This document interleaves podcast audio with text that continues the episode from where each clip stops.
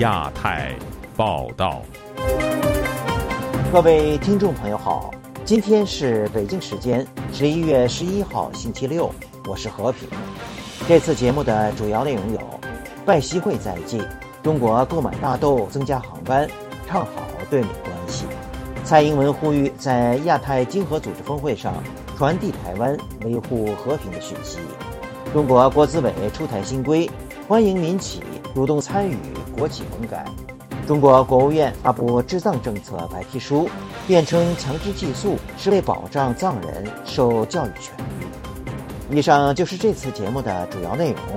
欢迎您收听亚太报道。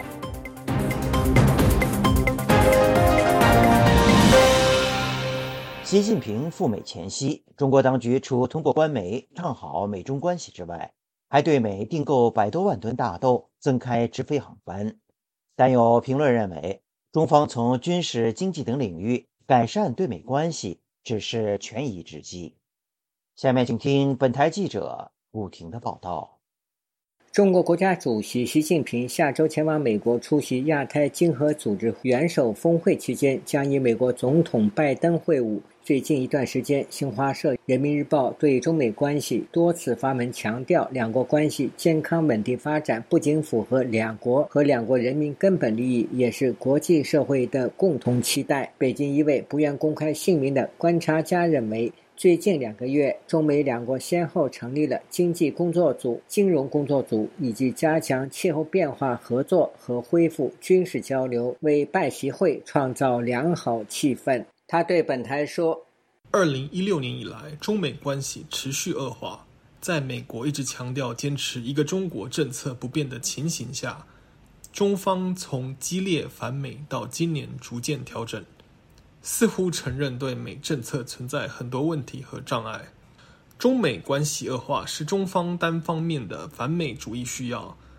然后，目前这种关系改善似乎属于中国内部的需要。据财新报道，十一月八日，中国国际经济交流中心常务副理事长毕景全在新加坡举行的彭博新经济论坛上，还欢迎离开的外商再回中国看一看。路透社同一天报道，中国已经购买了最少三十万吨大豆。美国农业部周四证实这笔交易，还提到出口商出售另外六十六点二五万吨美国大豆，目的地不详。据称，大豆买家为中国。与此同时，中国民航局宣布，即日起，以中美之间的直飞航班将从之前的每周四十六班次增至七十班次。北京的中美关系观察家认为，人们看到的是一。一种虚假的现实，它不会带来美中关系的真正改善。他对本台说：“这只是两国关系暂时缓和的姿态，在中美关系长期冷淡甚至对抗趋势下的虚假现实。这种改善极其有限，对经济交流，特别是美国在中国的投资，对中美关系的预期也没有多少帮助。包括对中国社会深层的反美主义，也看不到真正缓和的迹象。”这种改善和恢复交流，更像是中国政府认识到中美关系恶化。澳大利亚悉尼科技大学教授冯崇义接受本台采访时说：“中国经济出现了结构性危机，避免情况恶化，中国要缓和美国等西方国家关系，只是为了挽救国内经济。”哎，中美打贸易战以来，中国的这个整个外资外贸这一块啊，损失非常大，就是外资在转。然后外国的订单啊，转移到到东南亚或者印度其他国家，下来就会这个失业潮、破产潮。那么现在它的最大风险就来自于经济上的这个社会动荡。旅居日本的学者方先生对本台说：“中国不继续改革开放，将无路可走。不改革开放，路是走不通的。四十年的好日子过完了，根据目前来看，打是没本事打了。”呃，和美国人是刚开始你骗了他，他不发现的时候，你还能得逞。如果你要真骗了他，让他发现了，你就没有什么好果子吃。经济方面，资金流、人员流、物流，香港这个桥头堡也没了，战狼不当了，变狗了。自由亚洲电台记者古婷报道：亚太经合组织峰会下周在美国旧金山开幕。台积电创办人张忠谋将第六次代表台湾的总统蔡英文出席与会。蔡英文希望本届峰会上能够传递台湾有关致力维护区域和平、打造具韧性供应链的信息。下面请听本台记者黄春梅发自台北的报道。蔡英文和张忠谋周五同时出席行前记者会。蔡英文在致辞中指出，当前亚太区域正面临地缘政治的不确定性以及全球供应链重组的变局，因此他期许张忠谋对 APEC 成员国或国际社会传达四项讯息。蔡英文首要提出，台湾将致力于促进区域的和平及繁荣发展。全球面对各项挑战的时刻，我们必须携手努力。降低区域内的冲突，共同为区域经济发展创造和平稳健的环境。张周某表示，欣然接受任务。台湾要致力促进区域和平及繁荣发展，这没有一个 APEC 成员国会反对。此外，半导体而言，台湾以及其他国家如美国、日本、德国等增加产量与投资，会打造更具弹性、韧性的供应链。APEC 领袖会议的重头戏是美国总统拜登与中国国家主席习近平十五日在旧金山举行峰会。台湾的国立政治大学外交系教授卢业中接受本台访问时表示，台湾问题确实是美中各项不同意见中最突出的部分。他预期拜协会美中将各自陈述既定立场。中之间经过这个第二次的拜习的实体会面之后，一些相关的争议可能暂时会。呃，比较和缓一些沟通的管道，它可能会恢复这个更为通畅。那我觉得这个是可能的发展。美国圣托马斯大学国际研究与当代语言学系系主任叶耀元对本台表示，美中关系和缓与否都不会影响台湾之于美国的重要性。台湾位于第一岛链的关键战略地位，台湾安全并非可以交易的筹码。美国的角度是他当然希望跟中国稍微升温，但那个升温并不是说我们回到二零一八年之前的一个状况，而是说我们至少可以透过彼此之间更强烈的一个交流，来确保印太战略区的和平。与此同时，美国联邦众议院以主席加拉格尔为首的中国问题特别委员会是三名共和党籍成员，周四联名致函拜登，呼吁他向习近平提出改善关系的十项要求。其中包括释放所有遭不当监禁的美国人，对制造阿片类药物芬太尼的化学品流动采取措施，停止在国际水空域不安全拦截美国船只和飞机，停止在南海争议浅滩附近骚扰菲律宾船只。信中也提到，中国政府没有采取任何措施阻止在南海或对台湾的军事挑衅，而中国声称台湾是自己的领土。自由亚洲电台记者黄春梅台北报道。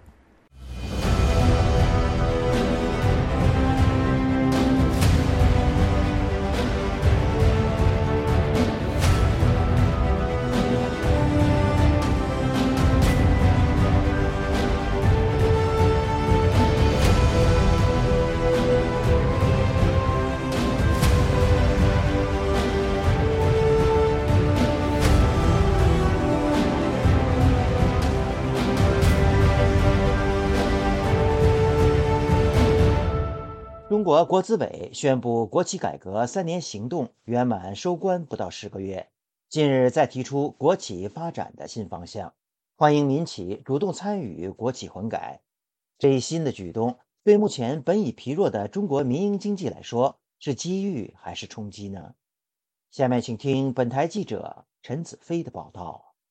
中国国务院国资委副主任袁野在国有企业、民营企业协同发展项目推介会的发言引起各界的关注。他表示，截到目前，中央企业已通过外参股投资超过一万三千户的民企，是国企民企资本合作的重要进展。又说，两者已形成你中有我、我中有你的良好局面，希望能进一步深化资本融通，欢迎民企主动参加国企混改出。促进各类所有制资本的深度融合，翻查资料，早前国资委推动的国企改革三年行动，国企混改的案例多是以国企为主导，寻找民企合作。例如，二零二二年联通和腾讯以及上海移动与京东等，与这一次欢迎民企做主动不同。香港中文大学商学院亚太工商研究所名誉教研学李兆波表示，国企和民企均有运作和管理的问题，如果两者能合作，对经济发展会有一定的帮助。又说，近年北京已做出不同的尝试，相信这次也是实验的做法。共同富裕，跟住国进民退啊。之前提出的共同富裕、国进民退之后说重视国企发展，现在强调民企，在做实验，在寻找经济发展可持续的模式过程中调整方向，也是不足为奇。不过，以共同富裕为例子，刚提出时如火如荼，现在却已静下来，显示做这种实验有利有弊，也要付出一定的代价。如果最终发现此路不通，对经济发展会有影响。经济学者施令表示，经历四十多年的改革开放，中国民间有一定的资本，在面对经济下滑时，当局以欢迎民企参与国企混改的借口，征召民间的资本支持国企。民企手里边还是有一些钱的，中国政府不到万不得已啊，他不会动用这部分钱。国企呢是中国政府的一个孩子一样的，呃，会哭的孩子有奶吃嘛。现在中国政府是你哭我没有呃实际资源去支撑国企的发展。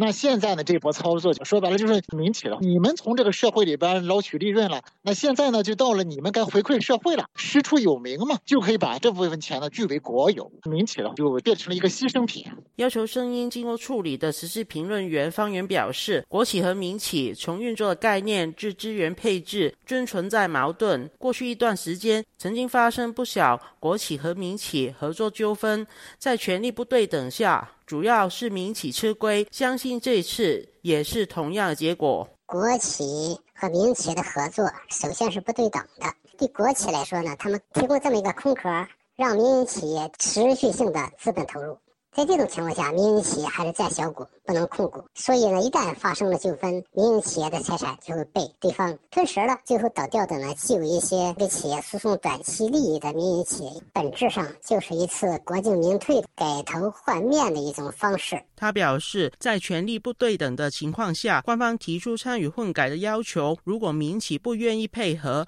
有可能会变成官方打压的目标。就亚洲电台记者陈子飞报道。本周五，中国国务院新闻办公室发表有关西藏治理政策的白皮书，强调治边先稳藏，严厉打击各种分裂破坏活动。白皮书还针对藏族儿童被当局强制送往寄宿学校的问题进行了辩护。下面请听本台记者高峰的报道。中国国新办十一月十日发表的白皮书。内容围绕西藏的民族宗教、社会大局、生态安全和民主法治建设，并强调治国必治边，治边先稳藏，要牢牢把握反分裂斗争主动权，坚决抵制、严厉打击各种分裂破坏活动。长期研究西藏议题的台湾学者曾建元认为，白皮书重申这边的重要性。固然和中国印度关系紧张有关，同时也反映中国当局对西藏流亡政府有所顾忌。现在他的这个智障的法律当中啊，带有一种殖民的色彩啊，所以呢会和当地的这个民情啊、当地文化啊，会产生一种冲突矛盾。这今天记者会当中会强调这个问题，也反映了他们的一种不安。如果说你不能真正的去落实这个民主的区域自治，这个问题永远存在。藏人行政中央驻台湾办事处代表格桑坚参则担心，日后藏人会面对更严厉的管控，要进行更严厉的搜查，每家每户，包括个人每个人的手机，呃，胸前有没有挂着达赖喇嘛的像，都在搜查。以前是对寺院、对学校进行整顿，将来会有更多的西藏的知识分子会被抓捕、会被关进的这种危险。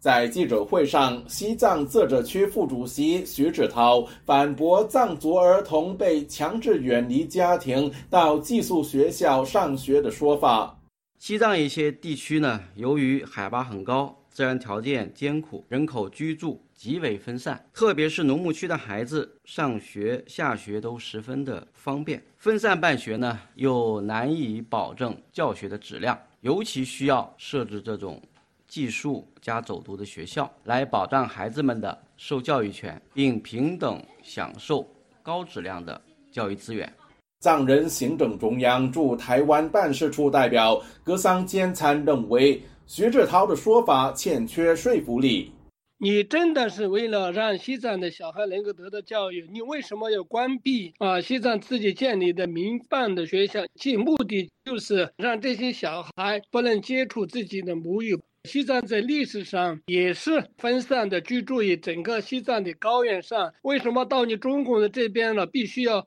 啊把他像关进监狱一样的学校里面才能接受教育？联合国的专家曾经表示，近年中国当局把数以百万藏区儿童送入寄宿学校，旨在透过教育系统进行同化政策。曾建元也表示忧虑。现在在学校里面呢，重要的一些课程呢，改用汉语，都会使得藏语在新新一代的这个儿童当中呢，日常生活母语的使使用上面呢，啊，产生的阻碍。一个汉语的环境，这个对于呢下一代藏人都是一个非常严重的民族文化啊传统的伤害。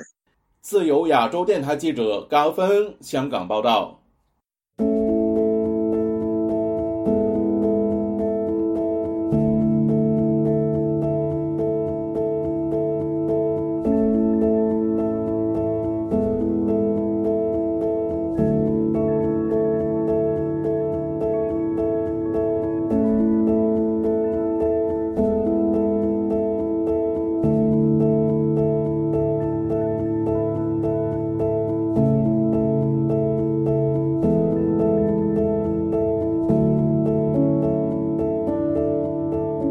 中国国家主席习近平下周将启程访美，参加亚太经合组织峰会，并与美国总统拜登举行会晤。拜习会在即，中国人权问题再次成为海外各界关注的焦点。下面请听本台记者经纬的报道。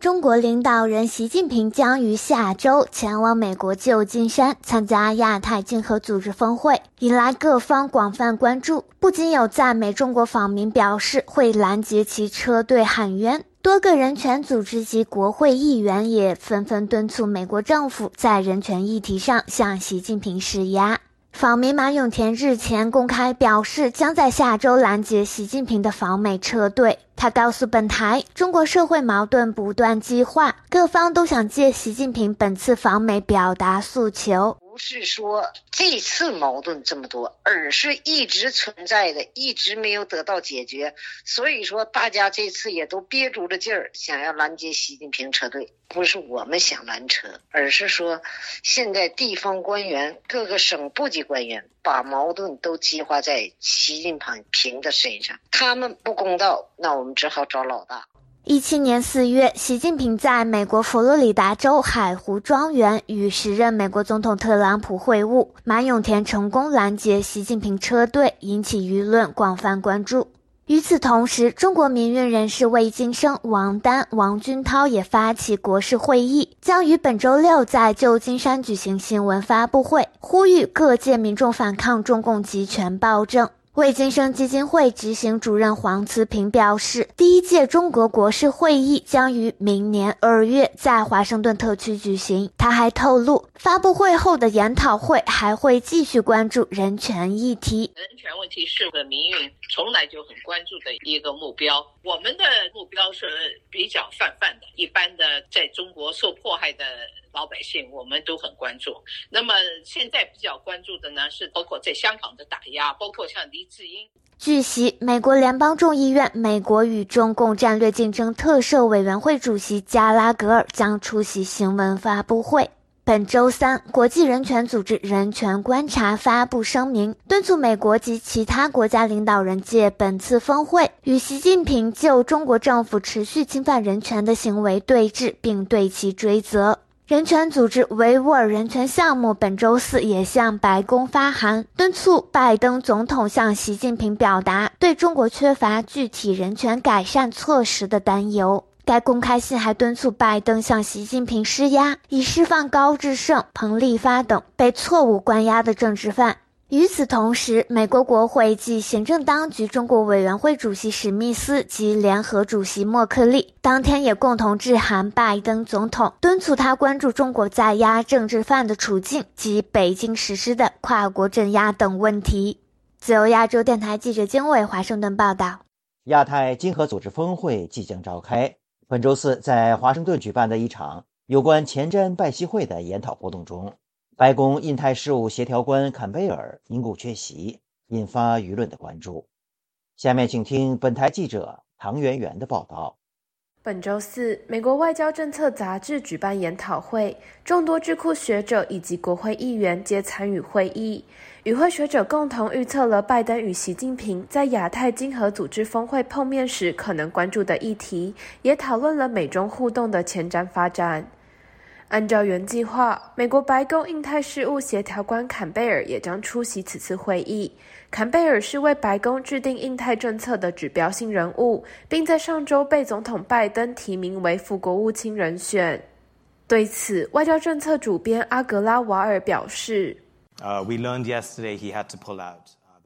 我们昨天获知坎贝尔无法参加。白宫告诉我们。”他们想避免在下周峰会前做出与中国有关的声明，这可能是因为拜习会晤相当重要与敏感。他们担心说了什么话将影响原定计划。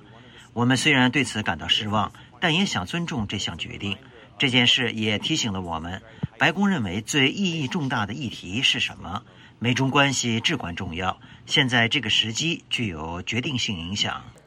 研讨会上，美国国会下属的美中经济与安全审查委员会委员格拉斯针对美中间的经济互动进行了分析。格拉斯指出，美国正在寻求对中国去风险，而非脱钩。So we have the outbound investment. 我们正在制定与境外投资相关的政策。我们对半导体有出口管制，美国对中国直接投资也来到二十六年的新低。我们其实也看到中国公司在对中国去风险，他们正在往像墨西哥那样的新兴市场移动，避免负担中国高额的关税。针对美中间的外交互动，美国民主党参议员范霍伦在会上指出，自从习近平成为中国国家主席后，中国在世界的扩张越来越有侵略性。此举也引发美国以及其盟友的担忧，因此美国国会才会出台一系列与中国竞争的法案。不过，美国并没有在寻求与中国全方面的敌对关系。The Biden administration, in my view, has taken the right combination. 对我而言，拜登政府对中国的互动策略是正确的。一方面在立场上强硬，但一方面仍然持续对话。美国财政部长耶伦以及商务部长雷蒙多都访问了中国，拜登也将在十一月中与亚太经合峰会上与习近平会面。这是个维持沟通机制畅通的机会，以此降低意外的发生几率。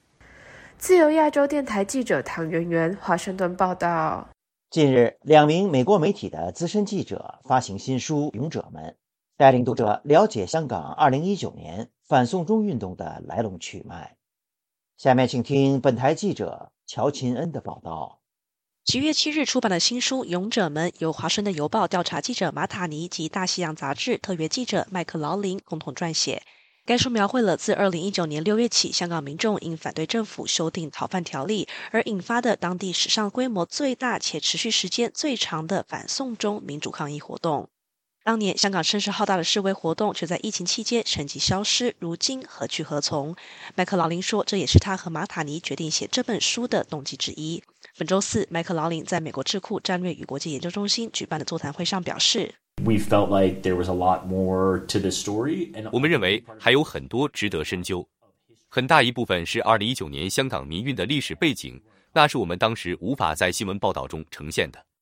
透过曾营救并帮助六四参与者或被通缉的学运领袖出逃海外，并有“战中三指”之称的七十九岁浸信会牧师朱耀明的故事，马塔尼表示，北京当局也是香港民运为六四事件或八九学运的遗产。而香港民主人士也深信，上街抗议的确能促成社会变革。我们发现，一九八九年中国政府对天安门事件的镇压，可谓香港当代民主运动的起源。港人认为中国政府全然违背人民的信任，如何能让香港转交到这样的政府？麦克劳林进而表示，这批港人横跨不同年龄及经济社会地位，他们的身份认同也在二零一四年的雨伞革命及二零一九年的反送中运动得以成型及稳固。但根据马塔尼的调查，中国国家主席习近平身边依旧充斥要控制、镇压港人身份认同的想法。因习近平上位而出名的主要思想家之一强世功，他的论述为北京应该效仿英国帝国，重新再对香港搞殖民统治。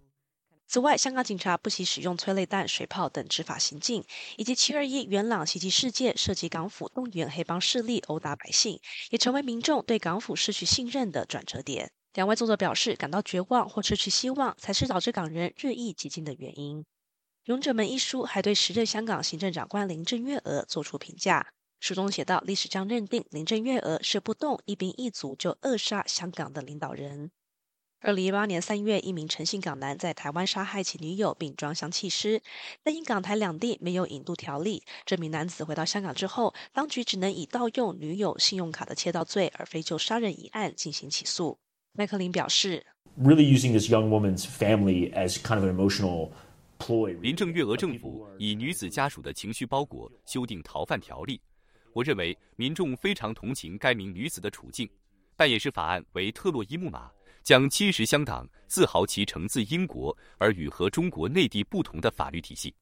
马塔尼也对此表示，他们的调查还发现是林郑月娥一手让北京相信推出逃犯条例没有问题，一切都会是在掌握之中。但中国当局随即看出情况并非如此，而决定介入无能港府引发的抗议活动。当时美国国会部分党派的大力声援，也让北京当局相信的确有外国势力要推翻共产党的治理。然而，尽管美国政界大力声援香港的民主运动，更快速地对特定官员寄出制裁措施，但马塔尼说，在未能向黄之锋提供政治庇护的问题上，美国却让许多香港民运人士感到失望。以上是本台记者乔庆恩的报道。陪伴是最长情的告白，从广播到网站，再到 Twitter 和 Facebook，自由亚洲电台感谢您二十五年来不离不弃。相遇是久别重逢，从 Spotify 到 Google Podcast，再到 Apple Podcast，我们在各大播客平台等您，再续前缘，相守相依。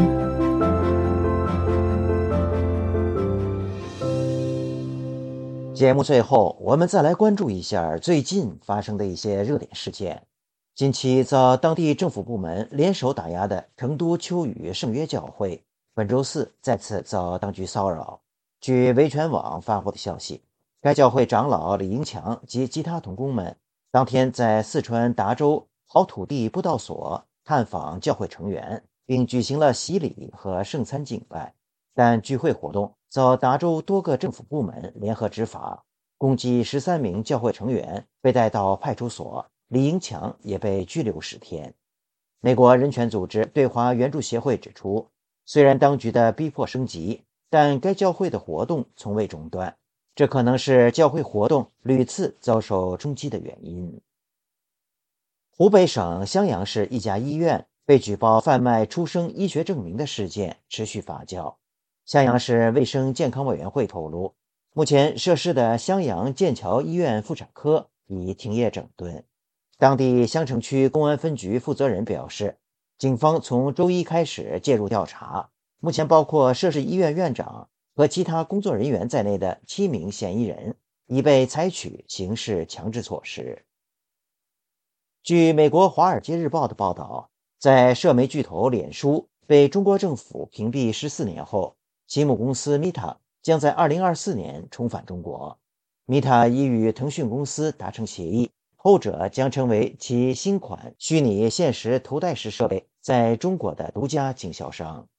报道说，中国尚未出台对虚拟现实设备的相关规定，目前还不清楚腾讯引进 Meta 设备是否需要寻求政府的正式批准。听众朋友，亚太报道节目到这里就播送完了，感谢您的收听，我是和平，我们下次节目时间再见。